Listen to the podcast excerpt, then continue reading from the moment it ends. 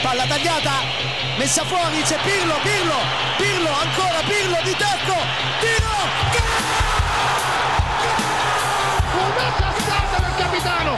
Mamma mia, una sassata del capitano che stavolta non l'ha potuto! Serie Amore, der Italien Fußball Podcast mit Mario Rica und Mario Seuke.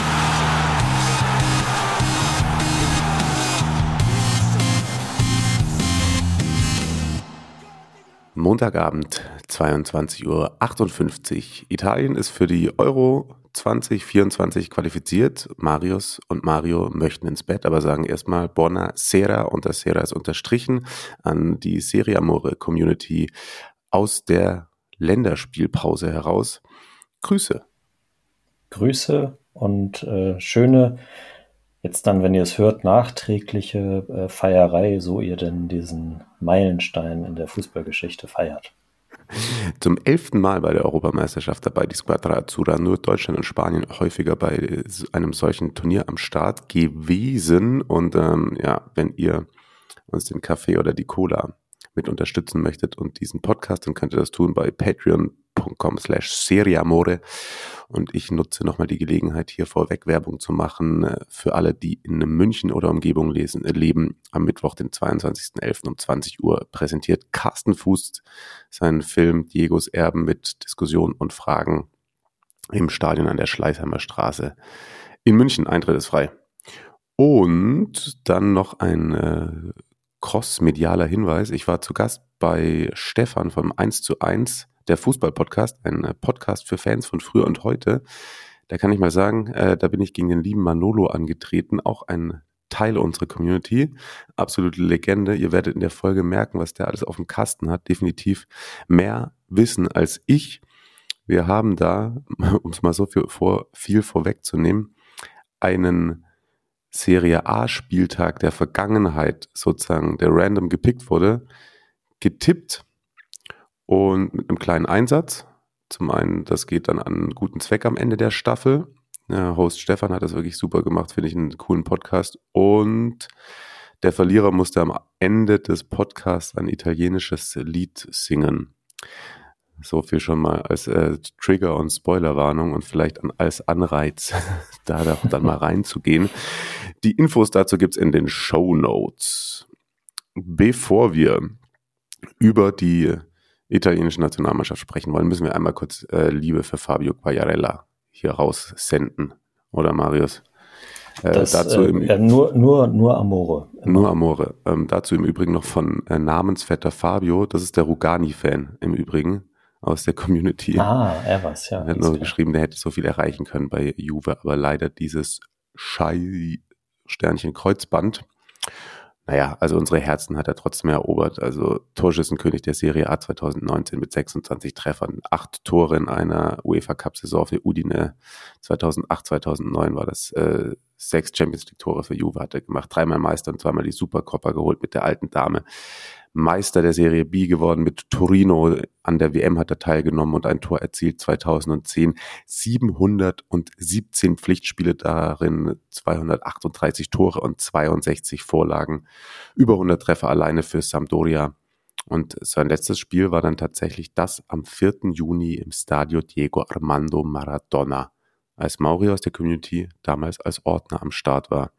Liebe Grüße an der Stelle und ganz viel Liebe für Fabio Quagliarella, der seine Karriere beendet, falls das noch nicht rausgekommen ist.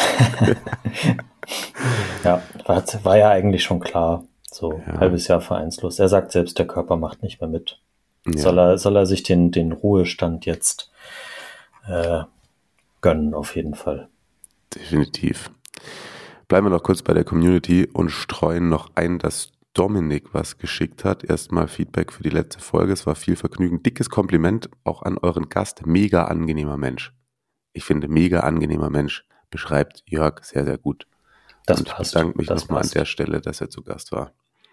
Äh, also, Dominik hat gefragt, ich ihr habt in der Folge ja viel über Trainer geredet. Bringt bei mir mal bitte Licht ins Dunkel. Ich habe so das Gefühl, dass die Serie A beim Thema Trainer selten über den italienischen Tellerrand hinausschaut.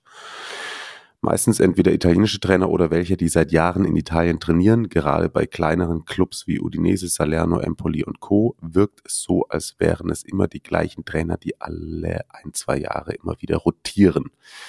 Sehe ich das falsch? Und wenn nicht, was denkt ihr, woran das liegt? Zu wenig Mut der sportlichen Leitung oder festgefahren auf einen bestimmten Spielstil?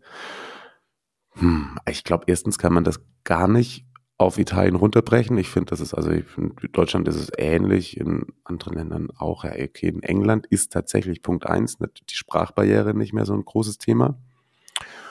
Und jetzt war ich noch nie Clubpräsident. Dafür wird sich da ja dann immer regelmäßig beschwert, dass ja kaum noch Engländer in der Premier League trainieren, oder? Ja, genau. Und, also ich war noch nie Clubpräsident. Eine Sache, die ich weiß, und das ist jetzt wahrscheinlich auch kein Hot Take, es gibt ja so Leute, die Berater heißen oder nennen wir sie Lobbyisten. Und ich glaube, die gibt es auch alleine für das ganze Trainersegment. Gibt es.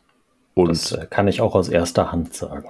Und deswegen kommt halt dann irgendwie vier Jahre in Folge Massimo Otto immer irgendwo wieder unter, ohne dass irgendjemand so wirklich weiß, warum. Ja, es gibt äh, Bekanntschaften und Leute, die schon mal irgendwo zusammengearbeitet haben, die arbeiten vielleicht dann auch gerne wieder zusammen. Auch wenn das von außen irgendwie unlogisch wirkt. Und ja, ich, ich glaube, dass mit den, mit den äußeren Einflüssen, es ist, ja, es ist nicht so einfach, dieses System durch, zu durchbrechen. Und sicherlich wird der Berater vom, ich weiß nicht, in Italien, sagen wir jetzt, haben wir ein belgischer Trainer, weil irgendwie ich an, an Schalke gerade denken muss, warum auch immer. Ähm, da ist der, der Weg dann sich bei einem italienischen Verein zu melden und den anzubieten, da wahrscheinlich relativ weit. Und er wird ihn immer erstmal bei Anderlecht oder wo auch immer anbieten und dann eben erst auf Schalke und danach erst in Como. Hm. Finden wir es gut oder schlecht? Ich finde Mut immer gut. Mhm. Aber es, äh, wenn das dann nicht klappt, und da kann ich dann auch die sportlichen Verantwortlichen verstehen, dann ist der Hohn immer recht schnell sehr groß. Ja. Also wenn ich an Steve McLaren beim VfL Wolfsburg denke oder so. Oh Gott. ich sehe hier schon, schon Max Ost-mäßige Bundesliga-Vergleiche, die ich jetzt sehe. Oder war auch wieder Ligatour die Woche, ne? Habt ihr aber bestimmt sicherlich eh auf dem Schirm gehabt. Auf jeden. Christian hat sicherlich abgeliefert. Ganz bestimmt. Da wurde da auf jeden Fall der Alec Baldwin-Vergleich gezogen mal Mazzari. Ah ja, genau. Mhm. Den auch Francesco bei Twitter gebracht hatte. Aber Serie A ist nächste Woche wieder. Äh, ich, also ja, ich glaube, ich schließe mich da an. Es ist zu spät, um da einen weiteren krassen Take von mir jetzt zu erwarten. Merkt man eigentlich, dass ich so ein bisschen flüstere oder kommt es mir selber nur so vor? es, ja, schon, schon ein bisschen. Okay. Aber es, es ist spät, die, die Familie ist im Bett dann hört das jetzt als ASMR oder wie, wie man das nennt. Das habe ich ja schon eh schon mal gehört, dass das, dass unsere beiden Stimmen sich dafür anböten. Sehr gut. Dann gute Nacht jetzt an der Stelle, falls ihr nicht mehr mit dabei sein wollt. Die Squadra fährt zu Euro. Komm, deswegen nehmen wir doch eigentlich erst jetzt überhaupt nochmal auf. Ähm, am Freitag ging es los. Schlussendlich gab es da einen doch souveränen Sieg gegen Nordmazedonien im Olympico zu Rom. 5 zu 2. Aber zwischendurch hat man es da ganz schön spannend gemacht, ehrlicherweise. Damian mit der Führung. So nach einer guten Viertelstunde, fünf Minuten vor der Pause, verschießt Jorginho zur Abwechslung mal wieder einen Strafstoß. Ich habe dich, also dritte oder vierte so in, Folge. So in entscheidenden Spielen, das, äh, hm. ja. Hm. ja, aber er tritt immer noch wieder an und hüpft an, besser gesagt. Hm. Naja, aber dann trotzdem noch vor der Halbzeit Chiesa mit dem Doppelpack. Der war ganz gut drauf in dem Spiel, ehrlicherweise. Ein nettes Türchen dabei gewesen. Und dann aber in der 52. und 74. ein gewisser Herr Atanasov auf einmal nach Einwechslung auch mit dem Doppelpack und die Gäste wieder dran.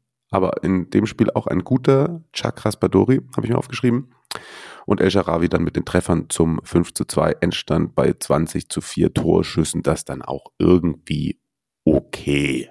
Ohne dass ich da von dem Spiel irgendwas gesehen hätte. Okay. Wenn man in der Lage ist, fünf Tore zu schießen, dann ist das wahrscheinlich auch verdient, dass man gewinnt. Die Ausgangslage also vor dem Auswärtsspiel gegen die Ukraine in Leverkusen. Also klar, ein Unentschieden reicht für Platz zwei hinter England, die den Gruppensieg schon sicher hatten. Und jetzt an dieser Stelle hoffentlich dann erstmal frische Eindrücke aus dem ehemaligen Ulrich-Haberland-Stadion. Die hat Stefano für uns aus dem Gästeblock. Weil wenn unterm Bayerkreuz Fußball gucken, dann im Gästeblock. Ich spreche aus Erfahrung. ähm, also jetzt an der Stelle hoffentlich dann noch die ganz, ganz frische Einsendung aus Stefano, auf die wir jetzt keinen Bezug nehmen können, aber über die wir uns sehr freuen. Ciao Mario, ciao Marius, ist Stefano mit den Eindrücken des letzten Qualifikationsspiels zwischen Italien und der Ukraine in Leverkusen. Ihr hattet ja schon angekündigt, dass ich im Stadion sein werde. Ich habe leider niemanden aus der Community getroffen dort, hatte sich aber auch noch keiner bei mir gemeldet.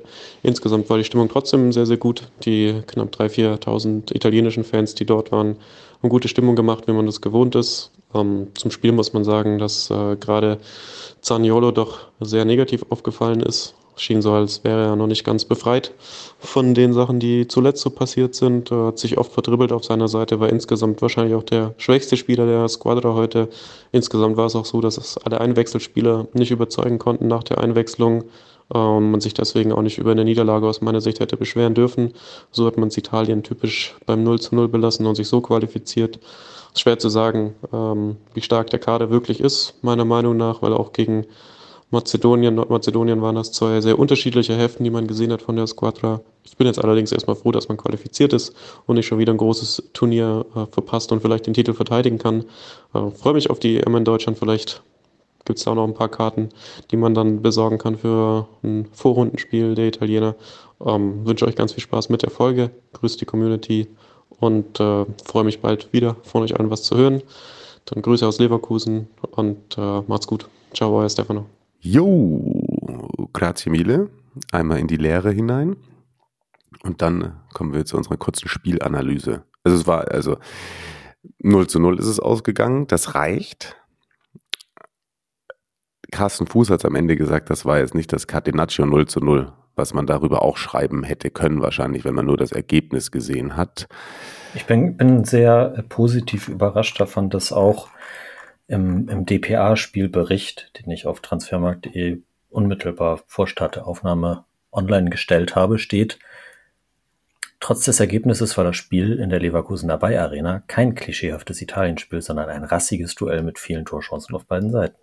Ja, der liebe Kollege von der DPA hat, glaube ich, Carsten Fuß gut zugehört. Vielleicht auch ja. ein bisschen zu gut, denn im letzten Absatz, kommen wir vielleicht später auch noch drauf, steht ein vermeintliches Foul vom Kollegen Acerbi. Das hatte Carsten auch so gesagt.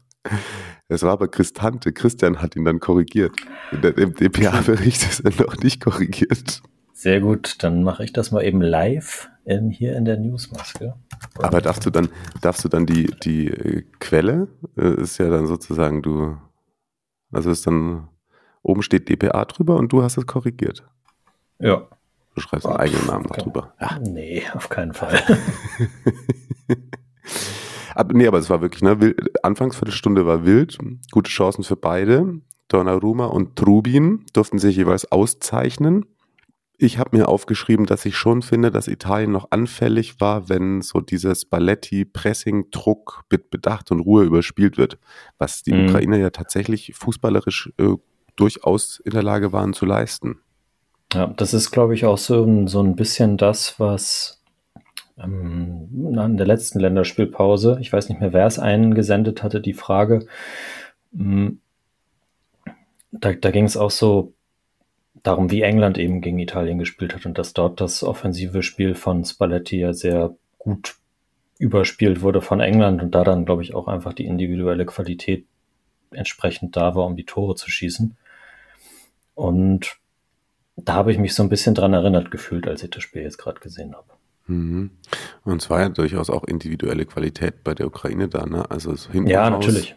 Aber raus, wenn du, wenn du dann die Spieler wie England hast, dann schießt du vielleicht auch zwei ja. Tore halt so. Ja, okay, einfach. ja, Hurricane ist vielleicht dann doch nochmal ein anderer Name als Mutrig und so, aber die Chancen waren ja durchaus da und ich, die Chancen waren da. Ich weiß nicht, ob die Fingernägel von Grande Cici noch da sind. Der stand da im Tunnel und hat ordentlich genagt. Also da hätte er sich vielleicht lieber wieder seine Handschuhe anziehen sollen. Es sah doch dann schon ein bisschen nach einem Freischwimmwettbewerb aus am Ende. Also souverän war es dann nicht, ehrlicherweise. Nee, es hat sich, glaube ich, auch so ein bisschen die, als dann auch die Kräfte geschwunden sind, ich finde, das hat man bei, bei Chiesa ganz krass gemerkt und also auch ähm, mhm. absolut gerechtfertigt irgendwann die, die Auswechslung von Zaniolo, der nach hinten eher weniger mitgearbeitet hat. Ja, der hat auch ein bisschen Chiesa, was, der, äh, der hat auch ja, das hat er ja auch ein bisschen angefasst, ne, ja, stimmt, ja. ja. ja. Äh, aber Chiesa ist ja auch immer mit nach hinten gerannt und da hat man dann gemerkt, dass er auch extrem fahrig wurde und dann auch in den, im Aufbauspiel teilweise die falschen Entscheidungen getroffen hat. Und da ging es dann, glaube ich, auch, äh, das wirkte zumindest so, was heißt, glaube ich, wirkte so ein bisschen so, als wird's, wird der Kopf da dann auch eine Rolle mitspielen. Hm. Also es war halt am Ende einfach nicht mehr souverän. Und ich glaube, dass eine, eine Mannschaft, die ein bisschen gefestigter ist, da vielleicht dann auch noch so eine Konterchance sich herausspielen hätte können. Ja, die, die haben sie tatsächlich. Ist. Ja, die, die, haben sie dann tatsächlich auch, wenn mal der Ansatz da war, finde ich nicht gänzlich souverän zu Ende genau. ähm, gebracht. Aber wahrscheinlich auch genau deswegen. Also die haben sich da schon alle ganz schön aufgeopfert. Ich habe äh, heute im Laufe des Abends noch äh, mit Francesco, liebe Grüße an der Stelle, geschrieben, der gemeint hat, es könnte ja für der kleiner Vorausgriff Vorteil fürs Derby d'Italia sein, wenn alle Interspieler durchackern müssen und Chiesa entspannt in der 60. bei einem souveränen Spielstand wieder runter muss. Hat fast also, geklappt. Ja, ich glaube, der erstmal Eistonne, so lange wie es geht. Mhm. Aber man muss es auch nicht kaputt analysieren. Im Endeffekt haben sie sich jetzt direkt qualifiziert, müssen nicht noch irgendeinen Umweg gehen. Und das ist auch nicht unverdient. Ja. Also in, in diesem Spiel und eben auch generell, wenn man sich die Quali jetzt von vorne bis hinten reinzieht, müssen, wir haben gerade noch nicht über die Szene in der Nachspielzeit gesprochen. Achso, ja. Äh, in der Zeitlupe, finde ich, sieht es aus wie ein Elfmeter, der, wenn er gepfiffen wird, nicht wieder zurückgenommen wird. In der Realgeschwindigkeit finde ich, sieht es klar danach aus, als würde er den Elfmeter schinden wollen. Also ist es, gehst du mit der Entscheidung des VAR und des Schiedsrichters, da, also des VAR quasi dann d'accord, dass es keine klare Fehlentscheidung ist? Ja, das auf jeden Fall, weil ich meine, ja. der Schiri ist super gut postiert. Ich bin ein Freund davon, erstens, dass Schiedsrichter nicht die sind, die Spiele entscheiden. Und er hat das in der Realgeschwindigkeit so wahrgenommen, als würde er sich in das Bein von Cristante hineinfallen lassen. Dann ist der Kontakt da. Und wenn er den Kontakt, und den hat er vermutlich vielleicht sogar wahrgenommen, zwar wahrgenommen hat und dann aber gesagt hat, das reicht für ihn nicht, dann ist das keine solche klare Aktion gegen den Gegner, dass ich sage, das soll sich der VAR einmischen. Genau so wurde es mal proklamiert, dass er dann auch äh, zum Einsatz kommt, beziehungsweise nicht zum Einsatz kommt. Ähm, ich verstehe aber auch jeder, der argumentiert, dass inzwischen ja wegen jedem Dreck eingegriffen wird. Ja? Aber ja. früher war alles besser. Und deswegen war das nahe an der Perfektion, so wie ich das auch entschieden hätte auf den ersten Blick. Und der Schiri steht super gut. Also dann hätte er eine Wahrnehmungs-, einen Wahrnehmungsfehler haben müssen, um da dann zu sagen, das ist eine klare Fehlentscheidung. Und ehrlicherweise waren die Proste klar, die Proteste waren schon kurz da, aber dann auch nicht so langwierig. Wobei das natürlich nicht ausschlaggebend sein sollte. Äh, whatever. Ja, also weder das 0 zu 0 noch äh, die Szene muss man jetzt, glaube ich, zu Tode analysieren. Ja. Und die Ukraine hat trotzdem noch irgendwie die Möglichkeit, oder? Ich bin. Ja, die spielen jetzt dann im März diese Playoff-Spiele. Ich glaube, da werden noch vier äh, Tickets vergeben. Ich, ich, weiß ehrlich gesagt nicht genau, wer da jetzt alles dabei ist. Es sind ja manche Gruppen, haben, in manchen Gruppen sind mehr Länder als in anderen und da kommen dann die Dritten irgendwie weiter und das hängt dann auch noch davon ab, wer in der Nations League besser gespielt hat oder so. Also es ist ja, ja, ich verstehe kein Wort. Alles klar. Daumen sind gedrückt, toi, toi, toi an alle, die mitmachen. Ja. Dann lass noch mal kurz ein bisschen äh, in diese Last- und Late-Aufzeichnung, die jetzt wirklich schon ihrem Ende entgegengeht. Äh, vielleicht noch mal ein bisschen ehrlich im Fußball und äh, Stile di Vita reinholen. Ne? Bitte, bitte. Der liebe André war nämlich in Süditalien oder ist gerade noch in Süditalien und hat sich da eine Partie von Catania angeschaut. Und deswegen kommen jetzt für euch gute sieben Minuten feinste Groundhopper-Erfahrungen. Ab geht's. Ciao Mario, ciao Marius, ciao liebe Serie Amore Community. Es ist wieder Länderspielpause und für mich bietet sich somit wieder eine Möglichkeit auf einen Trip nach Italien, um hochklassigen Serie C, genau gesagt, Girone C, Calcio zu gucken. Für mich stand auf Sizilien in Catania das Spitzenspiel in Anführungszeichen zwischen Catania und Turris auf dem Programm. Am Samstag ging es dann nach über einem Jahr Pause wieder in ein italienisches Stadion, ins Stadio Angelo Massimino. Beim Reinkommen wieder typische klassische italienische Sicherheitskontrollen. Also in diesem Jahr wurde ich gar nicht kontrolliert.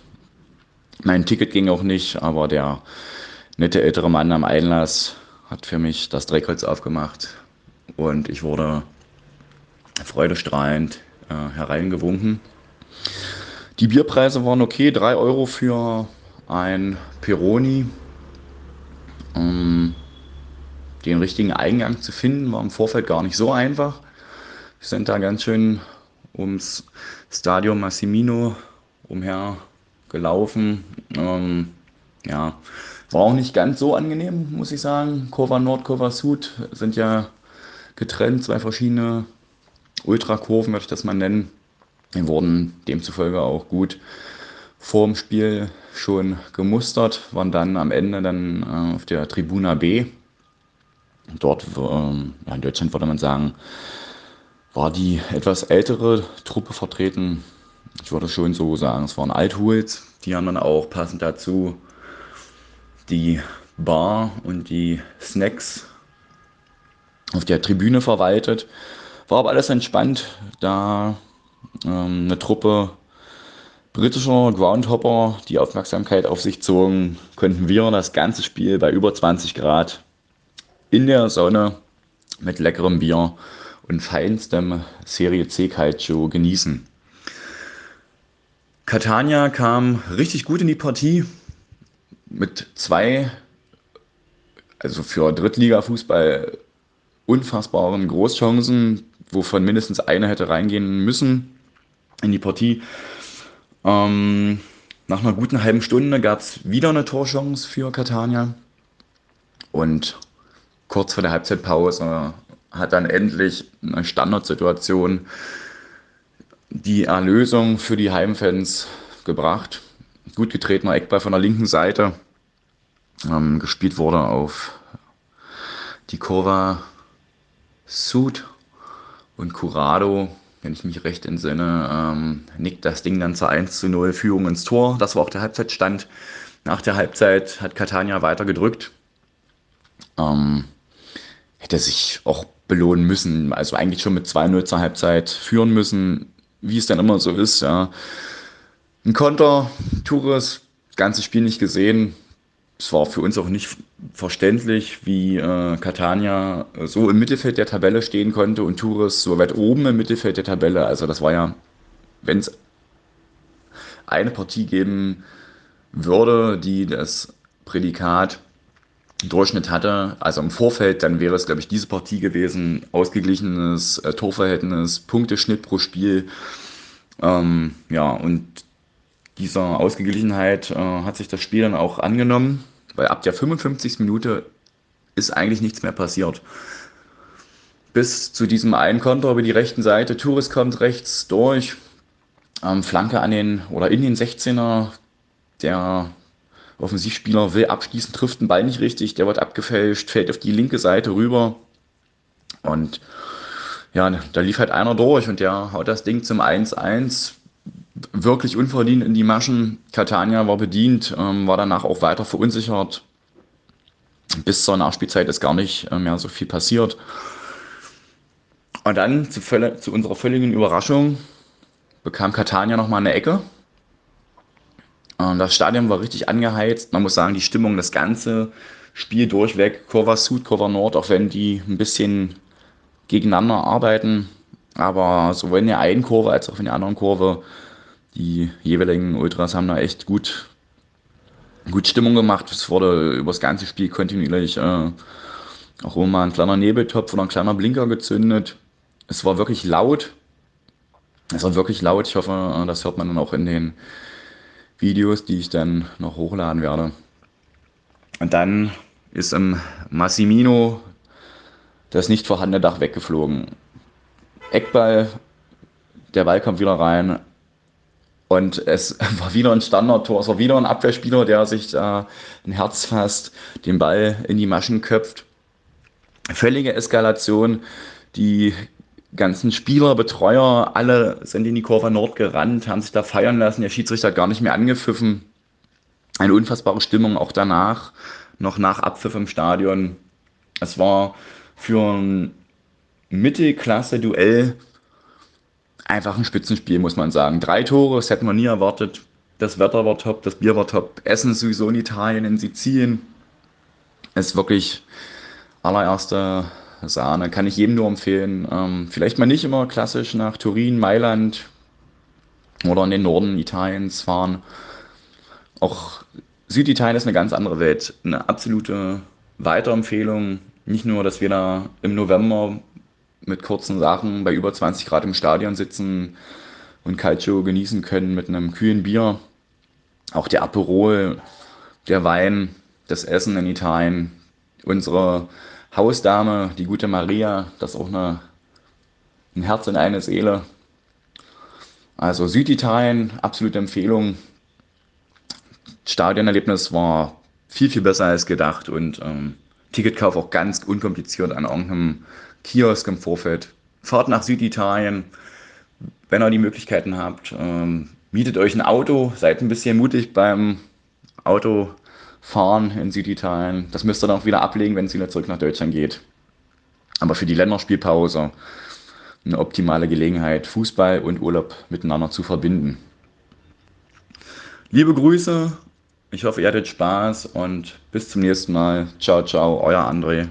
Ja, grazie. Also das klingt auf jeden Fall äh, geil und ist ein absoluter Tipp, den es sich dann lohnt, zu Herzen zu nehmen. Ja. Ja. Äh, Torschütze im Übrigen ein gewisser Herr Boa in der siebten Minute der Nachspielzeit. Na klar, wann sonst? Wann sonst, natürlich.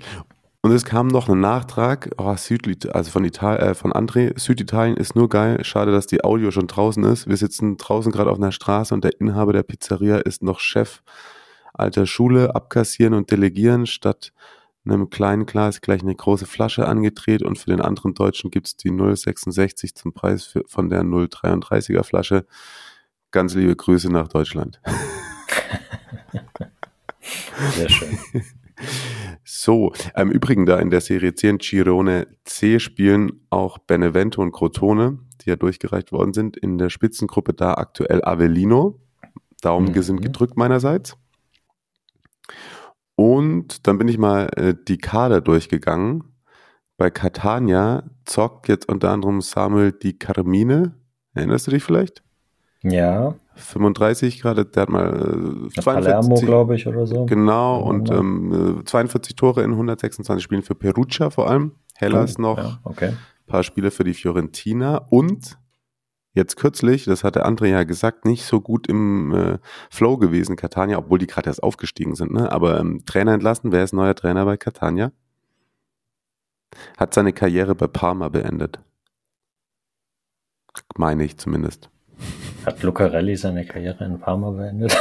äh, exakt. Echt? Cristiano ah, Lucarelli. Stark, Mann. Ich schicke dich bald zu einem Quiz-Podcast, mein Lieber. Bitte, unbedingt. Und jetzt schicke ich dich gleich ins Bett, mein Lieber. Die nächste Folge gibt es dann wieder mit der gewohnten Portion Serie A und More. Und der nächste Spieltag hat es dann auch wirklich in sich, ne? Samstags Schwester gegen Bruder oder wie sagt man Salernitana gegen Lazio. Ach so. Mm, ja, ja. Atalanta gegen Napoli und Milan äh, Fiorentina. Die drei Partien am Samstag und am Sonntag natürlich äh, All Eyes on Derby d'Italia. Und dann mal gucken. Francesco hat auch gesagt, da plaudern wir dann um den, äh, über den Wechsel an der, Tabellenführ an der Tabellenspitze. Ich bin sehr gespannt. Ich auch. Und äh, genau, ja, wenn ihr irgendwo im Stadion unterwegs seid, dann her mit euren Erlebnissen. Ich sage an der Stelle schon mal Tschüss und bis nächste Woche. Denn Marius hat noch was Kleines für euch äh, vorbereitet. Wir entlassen euch mit den Kollegen, mit Mitspielern, mit denen Fabio Quagliarella am häufigsten gemeinsam auf dem Feld stand. Und da bin ich jetzt auch großer Vorfreude auf die Namen. Tschüss.